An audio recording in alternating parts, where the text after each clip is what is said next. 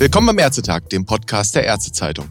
Seit Samstag gilt eine neue Coronavirus-Testverordnung wieder einmal eine neue Testverordnung. Die wie viel der Revision es ist, das kann aus dem Stand vermutlich im Moment niemand so recht sagen. Diese Verordnung aber wirft doch einige Fragen auf und die wollen wir heute versuchen zu beantworten mit Dr. Andreas Bobrowski vom Berufsverband Deutscher Laborärzte. Moin nach Lübeck, Herr Bobrowski, grüß Sie. Moin, auch aus Lübeck. Ja, Herr Bobrowski, zunächst mal ein Blick in Ihr Labor, vielleicht auch Pass pro Toto für Ihre Mitglieder, für alle Labore in Deutschland. Wie kommen Sie im Moment eigentlich mit der Menge an PCR-Tests zurecht? Wenn wir uns erinnern, laut RKI von letzter Woche reden wir so von etwa zweieinhalb Millionen Tests pro Woche. Wie läuft es im Moment? Also wir kommen hier im Norden zurzeit sehr gut zurecht. Die Lage hat sich etwas entspannt. Wir haben in Lübeck jetzt eine Inzidenz unter 1000. Das heißt, es gibt bei uns zurzeit keine Überschreitung der 24-Stunden-Fristen. Mhm. Insgesamt im Bundesgebiet höre ich auch, dass es kaum Überschreitungen gibt zwischen der 24 48-Stunden-Frist. Das heißt also, letztendlich kommen wir zurzeit ganz gut zurecht. Das ist natürlich auch dadurch begründet, dass wir jetzt in, in den letzten Wochen unser Personal aufgestockt haben, dass wir keinen Materialmangel haben, auch Gerätebeschaffung für zusätzliche Kapazitäten waren jetzt in dieser Welle nicht das Problem wie zu früheren Zeiten. Und dass wir natürlich auch die digitale Weitergabe der Befunde deutlich verbessert haben in der Zwischenzeit. Und größere Krankenhäuser und Teststellen können auch bei uns digital anfordern. Das heißt, wir haben genau diese Dinge, die ja sonst immer etwas zeitbelastend waren, gut lösen können. Das heißt, wenn ich es mal ein bisschen suffisant zusammenfasse, die Labore sind eigentlich relativ gut, pardon, eingekruft im Moment, was die Menge angeht und sie sind eigentlich auch ziemlich fokussiert auf das Thema PCR-Test auf SARS-CoV-2. Im Moment läuft es. Ganz genau. Im Moment läuft es. Es gibt natürlich immer noch Nadelöhre, die sind vor allen Dingen dadurch verursacht, dass wir nach wie vor analoge Anforderungen in Form des ÖGD-Scheins und des Muster 10c haben mhm. und die häufig ändernden Versionen der nationalen Teststrategien ist sicher ein, ein Problem, aber ich glaube, zurzeit sind wir mit dem eigentlich ganz gut fertig geworden. Mhm. Ja, dann gucken wir mal, wann das neue Muster 10c und das neue Muster ÖGD kommt. Genau das ist ja der Punkt, über den wir heute reden wollen, nämlich die neue mhm. SARS-Coronavirus-2-Testverordnung, die halt seit mhm. Samstag gilt. Und Sie erinnern sich, Herr Bobrowski, wir haben seit Ende letzten Jahres, Anfang diesen Jahres eigentlich sehr intensiv über die Frage nach einer Priorisierung der PCR-Testkapazitäten gesprochen, eben gerade mit Blick auf die Omikron-Welle, auf die Wand. Und es gab ja auch die ersten Verordnungsentwürfe, die kennen Sie auch, wo in dem entsprechenden Paragraph 6 ein Absatz 5 dazu vorgesehen war. Und da wären sowohl die Labore als auch die Zuweiser verpflichtet geworden, ja, eben die, diese Priorisierung zu dokumentieren und dann auch entsprechend in dieser Priorisierung zu behandeln, die Tests. Jetzt ist das komplett rausgefallen. Es steht nicht mehr in der Testverordnung drin. Warum? Können wir im Moment nur spekulieren an diesem Mikrofon. Es steht jetzt aber in der nationalen Teststrategie. Das wiederum, das ist eine unverbindliche Handreichung, eine Empfehlung, wie man es umsetzen soll. Jetzt ist das jetzt gut, dass das doch eher so liberal bleibt, das Testregime, oder ist es eher, schlecht? Nein, also aus unserer Sicht ist diese Handlungsanweisung genau die richtige Lösung. Eine Verpflichtung hätten wir für überzogen gehalten. Mhm. Wir glauben, dass gerade die Labore auch im Zusammenhang mit ihren Zuweisern in der Vergangenheit immer Verantwortung gezeigt haben. Wir haben auch in früheren Wellen der Pandemie selbstverständlich Priorisierung vorgenommen. Da waren vor allen Dingen immer im Fokus Personen mit äh, Risiken schwerer Verläufe. Das haben wir immer in Absprache mit den zuweisenden Kolleginnen und Kollegen dann vorgezogen. Jetzt kommen noch hinzu die kritischen Infrastrukturen, schutzvulnerabler Bereich wie Pflegeheime und bei uns auch noch Polizei, Feuerwehr und Rettungsdienste. Das heißt also, wir finden es konsequent von der Politik, dass man diese Dinge in die ärztliche Entscheidung gegeben hat, sowohl der Labore wie auch der Ärzteschaft. Wir haben in Deutschland Gott sei Dank eine wohnortnahe und flächendeckende Laborversorgung. Mhm. Wir haben eine starke ärztliche Selbstverwaltung. Insofern waren in diesem Bereich staatliche Eingriffe aus unserer Sicht nicht notwendig. Die Lösung, so wie sie getroffen ist, ist vollumfänglich in Ordnung. Wunderbar. Das heißt, da hat die Politik quasi auch auf Sie gehört. Ganz genau. Wir mhm. haben das häufiger ja auch in Pressemeldungen kundgetan, dass wir glauben, dass hier die Eigenverantwortlichkeit der Ärzteschaft völlig ausreicht, um entsprechend die Versorgung für diese Gruppen sicherzustellen. Hm. Wie machen das mal ganz, ganz praktisch auch aus Ihrer persönlichen Erfahrung? Wie machen das denn Ihre Kolleginnen und Kollegen, die zuweisen an, an Sie als Labor? Schreiben die dann händisch auf, den, äh, auf das Muster drauf oder über die elektronische Laboranforderung? Das ist jetzt wichtig. Wie, wie regeln Sie das in der Praxis? Also die, die letztendlich das elektronisch anfordern können. Die Krankenhäuser und so weiter, die können das dann natürlich draufschreiben. Mhm. Aber wir haben zusätzlich noch eine ganz einfache optische Methode, die auch alle Labore haben. Wir haben sogenannte Notfalltüten, die sind knallrot, mhm. sodass wenn die Proben im Labor angeliefert werden, man sofort im Überblick sieht, wo sind die roten Tüten. Die werden dann entsprechend schneller bearbeitet, aufgenommen und dann in die PCR-Abteilung weitergeleitet, sodass wir hier eine ganz einfache optische Kontrolle haben und auch äh, Gegenkontrolle dass diese Proben schnell abgearbeitet werden. Und das funktioniert auch wunderbar. Also überhaupt kein Problem. Etablierte rote Notfalltüte aus dem klinischen Alltag, nichts Neues und es funktioniert. Nö. Okay. Genau ist an dieser Stelle auch nochmal ein richtiger, wichtiger Hinweis an den Verordnungsgeber, den Gesetzgeber. Man muss nicht alles in der Verordnung regeln. Da bin ich nämlich an dem Punkt, Herr Bobrowski, das hat uns am Sonntag im Dienst, als wir uns mit dieser Verordnung intensiver beschäftigt haben, durchaus mal interessiert, dass wir mal gemessen haben, wie lang ist denn die Verordnung, die momentane. Die hat jetzt sage und schreibe 50.000 Zeichen, wenn man einfach mal nur die Zeichen zählt. Wenn wir uns die allererste Verordnung angucken, wir erinnern uns, das war am 8. Juni 2020. Da gab es die erste Testverordnung, die hatte noch 15.000 Zeichen. Herr Bobrowski, verstehen Sie dieses Dokument eigentlich noch in Gänze? Also, wenn man ganz ehrlich ist, hat man große Probleme, es so in Gänze runterzulesen. Wir sind nun keine Juristen, die gewohnt sind, solche Texte zu verstehen. Aber wenn man die vielen Querhinweise in den verschiedenen Paragraphen sich anguckt, mhm. muss man schon sehr, sehr genau und sehr viel Zeit haben, um äh, dann immer wieder nachzuschlagen, was gilt denn nun, was gilt nicht. Also, es ist komplex geworden. Und man sieht das ja auch daran, äh, die Höhe der Komplexität, dass also eine Handlungsanweisung sozusagen vom BMG noch ausgegeben wurde in leicht verständlicher Sprache, damit jeder weiß, also was jetzt wirklich angesagt ist. Das zeigt diese Verordnung, die im, im Bundesgesetzblatt veröffentlicht waren, die haben schon einen hohen Komplexitätsgrad. Aber letztendlich äh, haben wir ja auch eine komplexe Situation vor uns und die Juristen wissen sie auch, die sind immer auf Absicherung bedacht und dann äh, passiert auf einmal so was, dass so ein Werk aus unserer Sicht völlig aus dem Ruder gelaufen ist. Völlig aus dem Ruder gelaufen. Das ist ein interessantes Stichwort, das Sie da bringen. Ich zitiere mal Andreas Gassen. Der hatte sich am KBV-Chef, wissen wir alle, hatte sich am Wochenende auch zu dem Thema Testen geäußert. Und er sagte dann, das war beim Redaktionsnetzwerk Deutschland, meine ich, am Samstag, sagte er, das Zitat massenhafte, anlasslose Testen das solle man doch jetzt einfach mal sein lassen. Und er hat da ein bisschen nach Schweden geguckt. Da wollen wir gar nicht so näher drauf eingehen, wie die Schweden das machen. Würden Sie ihm denn zustimmen, dass wir zu viel anlasslos testen im Moment? Also nur bedingt. Also ich sage mit dem anlasslosen Testen, wir brauchen ja nur mal nach Wien zu schauen und auch in die letzten Wochen, wo im Grunde genommen die Labore mehr oder weniger dann doch äh, getrieben worden, dass man deutlich mehr PCR-Teste anbieten sollte. Ähm, mhm. Ich glaube auch, äh, der Vorwurf sinnloser Massentestung allgemein ist schon widerlegt durch die hohen Positivraten, die wir in den letzten Wochen haben. Wir haben 40 bis 50 Prozent Positivraten und das zeigt ja, dass hier irgendwo eine Selektion sowohl ärztlicherseits, aber auch bei der Verantwortlichkeit der Patienten stattfindet. Insofern finde ich diesen Vorwurf insgesamt auf das gesamte Testgeschehen sicher nicht berechtigt.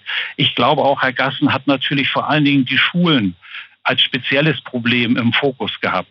Und da ist es natürlich in Nordrhein-Westfalen, wo er ja auch seine Praxis hat, hat er ja so einen eigenen Weg gegangen, indem man Pooltestung relativ früh eingeführt hat. Und da ist es natürlich so, wenn ich eine niedrige Inzidenz habe, dann kann ich solche Poolteste, kann ich wirklich allen Kindern eine hochwertige Diagnostik anbieten. Aber wenn 20 Prozent der Proben positiv ist bei 25er Pools oder noch mehr, dann bedeutet das natürlich, dass dann die Anzahl der notwendigen PCR-Tests ins Unendliche gehen. Und ich glaube, diese Situation hat Herr Gassen vor allen Dingen gemeint. Wir haben in Schleswig-Holstein, muss man ganz klar sagen, ja einen anderen Weg gegangen. Wir haben die Antigen-Schnelltestung gemacht und eben nicht diese Pool-Testung. Und dass das ganz gut funktioniert, sehen wir natürlich daran. Ich habe gestern mal einmal mir so angeguckt, wie es mit den der Alters Verteilung der positiv Getesteten ist, die nach mhm. einem positiven Antigentest dann im PCR-Test sich auch bestätigt haben. Und das ist wirklich die Gruppe von 5 bis 15 Jahren. Das heißt also, diese Pool-Testungen, die dort vorgenommen wurden in Nordrhein-Westfalen, haben in der jetzigen Hochinzidenzphase, glaube ich, ihren echten Nutzen verloren. Das ist vielleicht nochmal ein wichtiger Punkt. Es, es, haben ja doch auch einige in dieser Pandemie sich mit Bias-Theorem angefangen auseinanderzusetzen. Und vielleicht der, der Punkt, den Sie an der Stelle machen, ist bei einer relativ hohen Prävalenz, und wir reden, Sie haben es gerade gesagt, jetzt von einer positiven Quote von bis zu 50 Prozent, macht das Pooltesten aus dem Grund gar keinen Sinn, weil ich sowieso davon ausgehen muss mit einer hohen Wahrscheinlichkeit im Moment, dass ich sowieso jede Probe einzeln nachtesten genau. muss. Das ist der Punkt, ja? Ich muss jeden Pool auflösen und dann habe ich im Endeffekt nachher mehr PCR-Testungen gemacht, als wenn ich überlegt auswähle, wie zum Beispiel eben mit Antigen-Schnelltesten. Hm, okay. Jetzt haben Sie schon gesagt, ja, okay, das hat alles doch so seine Berechtigung und man kann das mit diesem maßenhaften, anlasslosen Testen auch nur bedingt so unterschreiben. Jetzt interessiert mich natürlich noch eine andere Sache wie man vielleicht auch so einen Blick nach vorne richten kann. Wäre es nicht irgendwann auch mal an der Zeit, Herr Bobrowski, dass wir überlegen müssten, weg von der Einzelfallbetrachtung, im Moment gucken wir halt immer einzelne Fälle an, Menschen, die wir abstreichen, dann testen wir die, dass wir überlegen müssten, können wir nicht vielleicht so eine Art Sentinel-System etablieren, wo wir numerisch weniger testen, aber dennoch einen guten relativen Überblick bekommen?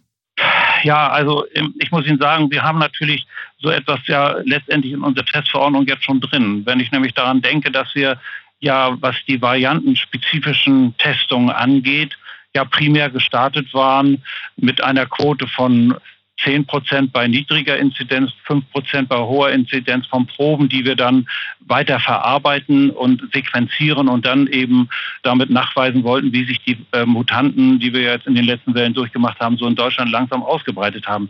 Die Praxis hat das nicht, hat sich das nicht so bewährt. Also wir müssen ganz klar sagen, wir in Norddeutschland haben ja sehr früh die variantenspezifische PCR eingeführt. Das heißt, die PCR, die im Grunde genommen taggleich sagt, um welche ähm, Variante es sich handelt. Und da waren wir weit voraus vor den Daten, die das RKI hatte. Das RKI redete immer noch von Omikron von 10, 20 Prozent. Und wir wussten aber hier in Norddeutschland schon, dass das völlig falsch war und dass wir an die 80, 90 Prozent Grenze stießen. Und das ist auch eine Kritik, die ich bei der jetzigen äh, Testverordnung doch einmal deutlich äußern müsste, wenn viele Sachen ja auch in Ordnung sind, dass man gesagt hat, die variantenspezifische PCR wird zukünftig nicht mehr über die Testverordnung gefördert und vergütet. Das soll also entfallen. Wir haben gerade gerade jetzt hier bei uns angefangen, auch die BA2-Variante letztendlich als Subtyp der Omikron-Variante nachzuweisen. Es ist noch nicht sicher, ob hier nicht ein, bei dieser Variante ein Immun-Escape-Phänomen vorliegt, ob die deutlich infektiöser ist. Man nimmt sich jetzt so ein bisschen diese Möglichkeit, das eigentlich schnell nachzuweisen. Das finden wir sehr schade und ich glaube, in der Masse der Testungen sind so fünf Prozent. Das ist einfach zu wenig, zumal man ja auch immer sagen muss, eine Sequenzierung bedeutet immer, dass ich eine relativ hohe Viruslast haben muss. Und wir haben natürlich gerade bei der jetzt durchgeimpften Bevölkerung äh, Viruslasten, die in vielen Fällen doch etwas niedriger sind und so, dass es wir ab und zu mal, denn auch das Ergebnis kriegen Sequenzierung leider nicht möglich, weil Material nicht ausreichte. Deshalb also meine dringende Bitte nochmal an denjenigen, die diese Testverordnung erlassen haben, doch nochmal zu überlegen, ob es nicht im momentan, wo die Situation ja doch noch nicht so 100 Prozent übersichtlich ist, dass man sich doch nochmal damit beschäftigt und die variantenspezifische PCR vor allen Dingen auf die BA2-Variante weiterhin zulässt. Also das wäre ein dringender Wunsch von unserer Seite, den wir auch an verschiedenen Stellen natürlich auch schon kundgetan haben. Also das ist der Anspruch gewesen, der drin stand, dass man nach einem positiven Test, PCR-Test, dann noch den Anspruch hatte, bislang, auf eine variantenspezifische PCR. Das gibt's nicht mehr. Und da sagen Sie jetzt eigentlich, das gehört in diese Testverordnung wieder hinein, dass man insbesondere mit Blick auf die Omikron BA2-Variante tatsächlich wieder diesen Anspruch ermöglicht. Ganz genau. Mhm. Es wurde ja mit sehr kurzem Vorlauf, wurde das ja erlassen. Am, wir kriegten am 11. Äh, abends, hatte ich zum ersten Mal den äh, kompletten Text der Testverordnung. Wir sind dann quasi bis tief in die Nacht noch gewesen, haben die variantenspezifischen Dinge, die noch offen waren, fertig gemacht. Aber am mhm. nächsten Tag, das war dann der Samstag und Sonntag, war das eben nicht mehr möglich. Die Krankenhäuser haben sofort reagiert und haben gesagt, was macht ihr da? Wir brauchen das, wir wollen das auch gerne haben. Auch etliche Kolleginnen und Kollegen haben angerufen und sagen, wieso kriegen wir das jetzt nicht mehr?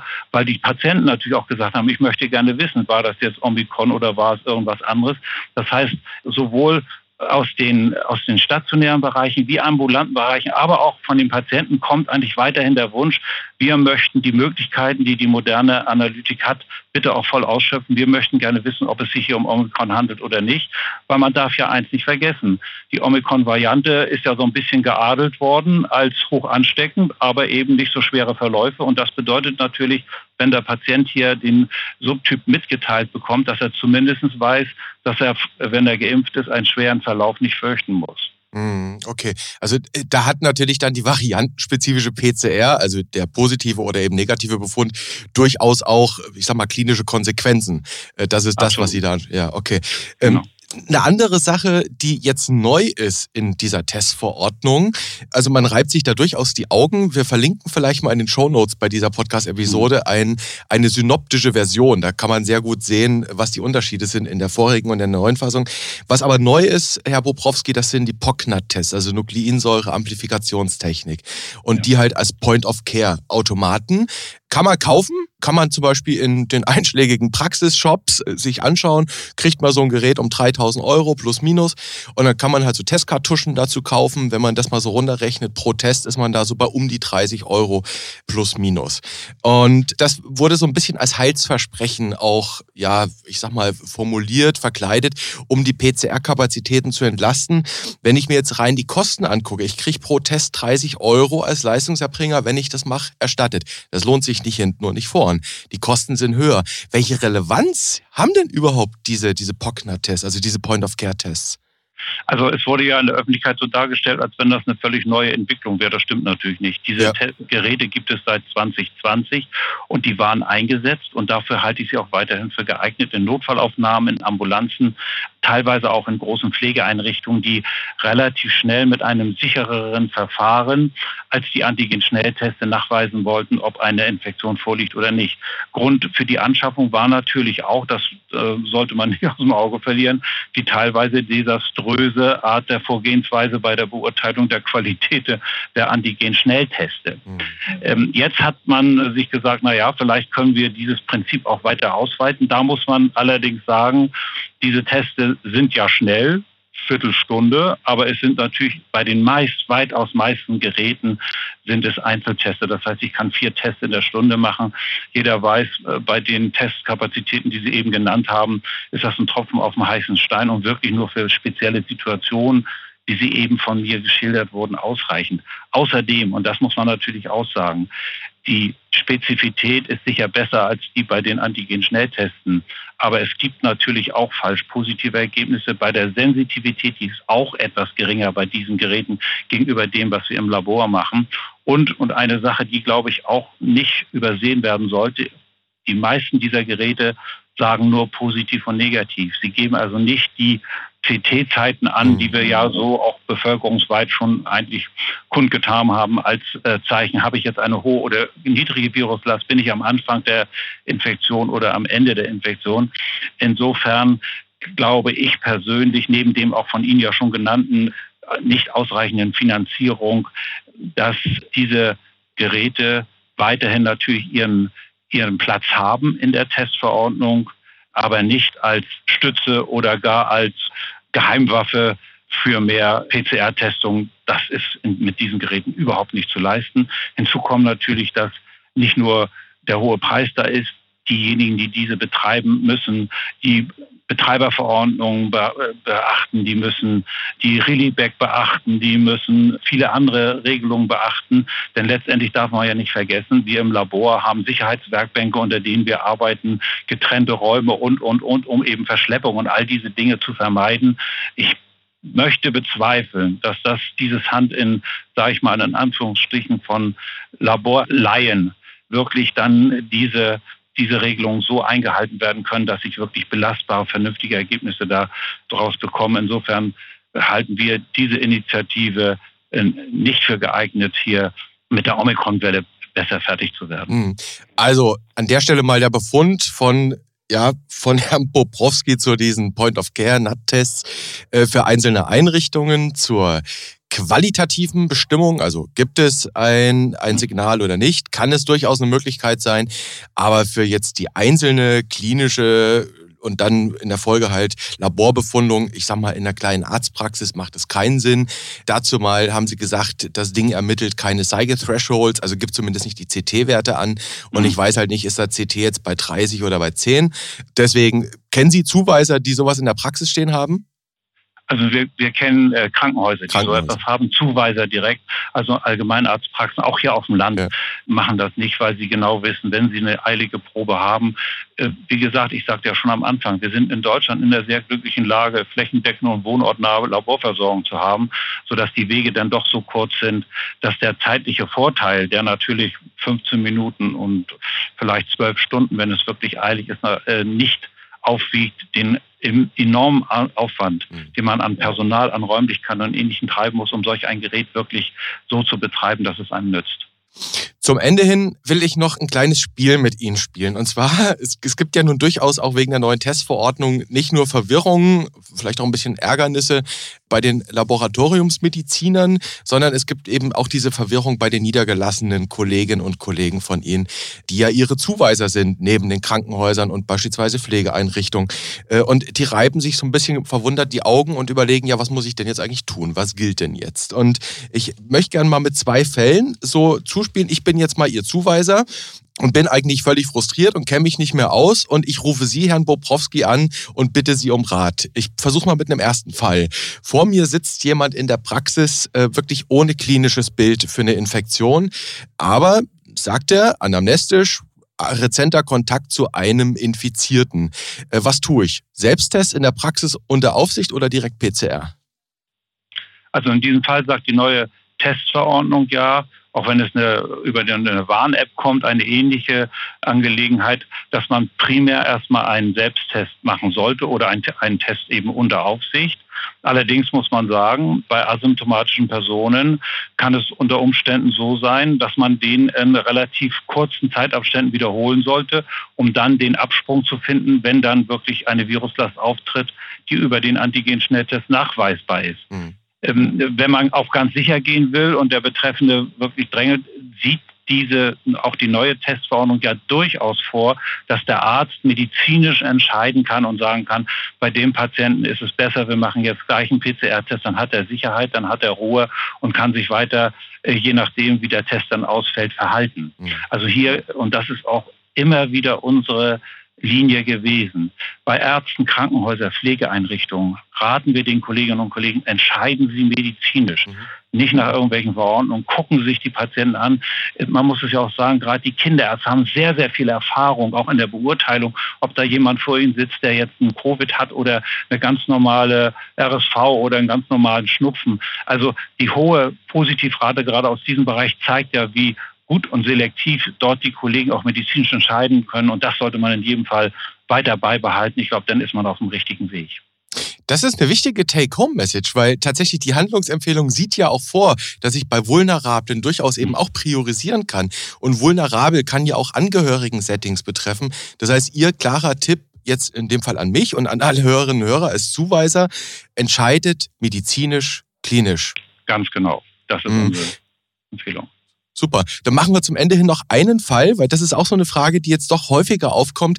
Wir erinnern uns alle, Sie sicherlich auch an die, ich sag mal etwas, ja, an die Verwirrung um das Thema genesenen Zertifikate, die ja nun durchaus in Zeiten von 2G Plus nicht ganz irrelevant sind. Nehmen wir mal an, einfach mal hypothetisch. Es kommt in die Praxis eine Person, die zeigt mir einen Selbsttest, den sie gemacht hat, und der ist positiv. Jedenfalls nach dem, was ich da drauf sehen kann. Was tue ich in dem Moment? PCR nachtesten? Also das ist ein großes Problem. Und wenn Sie sagen, das ist ein hypothetischer Fall, dann muss ich Sie leider enttäuschen. Das ist eine der häufigsten Anfragen, die wir zurzeit haben. Von ja. Patienten, die genau diese Fragestellung sagen, was machen wir denn jetzt? Also zurzeit ist diese ja etwas äh, hockerige Covid-19-Schutzmaßnahmen, Ausnahmeverordnung schreibt im Paragraphen 2 vor, nur die Vorgaben des RKIs gelten. Und das bedeutet seit Mitte Januar PCR-Teste mindestens 28 bis höchstens 90 Tage. Das heißt, ich kann heute dem Patienten nur die Auskunft geben, sie müssen einen PCR-Test haben, damit sie als Genesener gelten oder nicht, wenn sie erkrankt sind. Das ist natürlich ein Zustand, den wir überhaupt nicht für, für richtig halten, der auch im Hinblick auf die Richtung, wir müssen ja auch irgendwann mal aus der Pandemie rauskommen. Also wird man nicht umhin kommen, diese Regelung, so wie das in der Schweiz und in Österreich ja schon praktiziert wird, durch eine Antikörperbestimmung zu ersetzen. Das heißt, dass man sagt, dieser einmalige PCR-Test ist ja nett und zeigt natürlich auch was, aber um dauernd festzustellen, hat der Patient jetzt einen Schutz oder nicht, oder kann er jemand an, müssen wir zur Antikörperbestimmung kommen.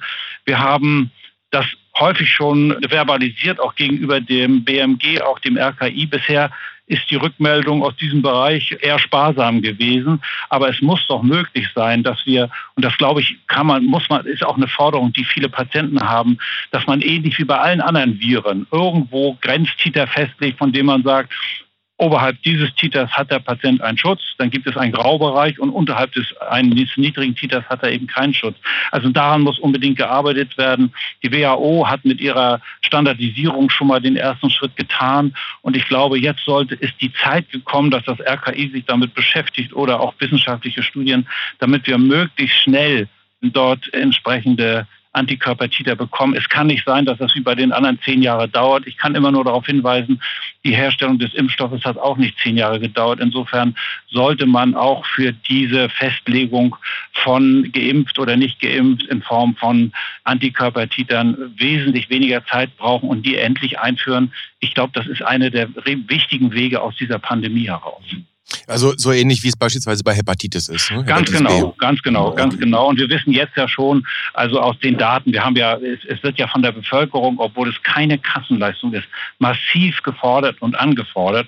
Wir haben natürlich Tausende von Datensätzen in den Laboren liegen und man kann sagen, so, wenn man sich die einmal so anguckt, so höchstens ein Drittel hat entsprechende Titer, von denen man sagen kann, die müssten nachgeimpft werden. Zurzeit sind wir auf einem ganz anderen Dreh die vierte Impfung ist angesagt. Ich kann Ihnen nur sagen, aus Schleswig-Holstein hatten wir ein sehr gutes Projekt aufgelegt mit der Kassenärztlichen Vereinigung und dem Land, haben gesagt, wir wollen einmal mal 2000 Patientinnen und Patienten in Altenpflegeheimen oberhalb von 75 Jahren untersuchen und mal gucken, was die für Titer haben, um dann zu entscheiden, brauchen die wirklich eine vierte Impfung oder nicht. Da ist dann die Politik dazwischen gegrätscht, hat gesagt, und auch die STIKO, eigentlich ja die STIKO eher, hat gesagt, nö, vierte Impfung ist für die älteren Personen gesagt. In dem Augenblick war natürlich das Interesse auf allen Seiten, Kassenärztliche Vereinigung und auch der Landesregierung völlig erloschen und man hat diese Studie eingestellt. Ich glaube, wir brauchen sowas, aber wenn diese Fragestellung, mit der werden wir in der nächsten Zeit immer wieder konfrontiert, wir in den Laboren schon massiv, aber ich glaube, diese Fragestellung muss auch in der Gesamt, im gesamten Gesundheitswesen diskutiert werden. Mhm. Dann würde ich sagen, Herr Bobrowski, schauen wir mal mit Interesse auf den Mittwoch, nämlich morgen, wenn die Ministerpräsidentinnen und also Länderchefs, Länderchefinnen und Kanzler Scholz beisammensitzen und sich Gedanken machen. Es gibt ja einen Beschlussentwurf, ja. mittlerweile mehrere Versionen, da gibt es eine Ziffer 8, das ist ja interessant, wo tatsächlich darauf hingewiesen wird, dass die Schutzausnahmenverordnung wieder geändert werden soll an dieser Passage. Sie haben es gerade gesagt. Und nicht mehr das RKI und das PAI einfach mal auf irgendeiner Webseite so Zahlen hinschreiben sollen. Wer weiß, vielleicht ist da wieder politisch Luft. Ich nehme drei Dinge mit, Herr Bobrowski, die Sie gesagt haben. Das erste ist, aus Sicht der Labore, aber eben auch aus Sicht der Kliniker und der Betroffenen wünschen wir uns wieder eine variantenspezifische PCR. Wir wollen wissen, ob wir Omikron oder eben auch BA2 haben.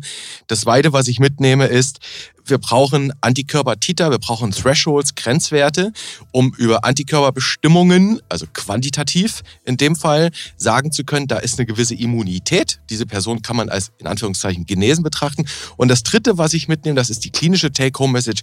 PCR-Test ja, nein, entscheidet bitte medizinisch. Soweit korrekt mitgenommen? Völlig korrekt und ist auch genau meine Meinung. Wunderbar. Herr Bobrowski, vielen lieben Dank für das Gespräch an diesem Dienstag. Ich wünsche Ihnen alles Gute, bleiben Sie gesund und auf bald. Grüße in den Norden. Ja, ich bedanke mich auch und bleiben Sie auch gesund.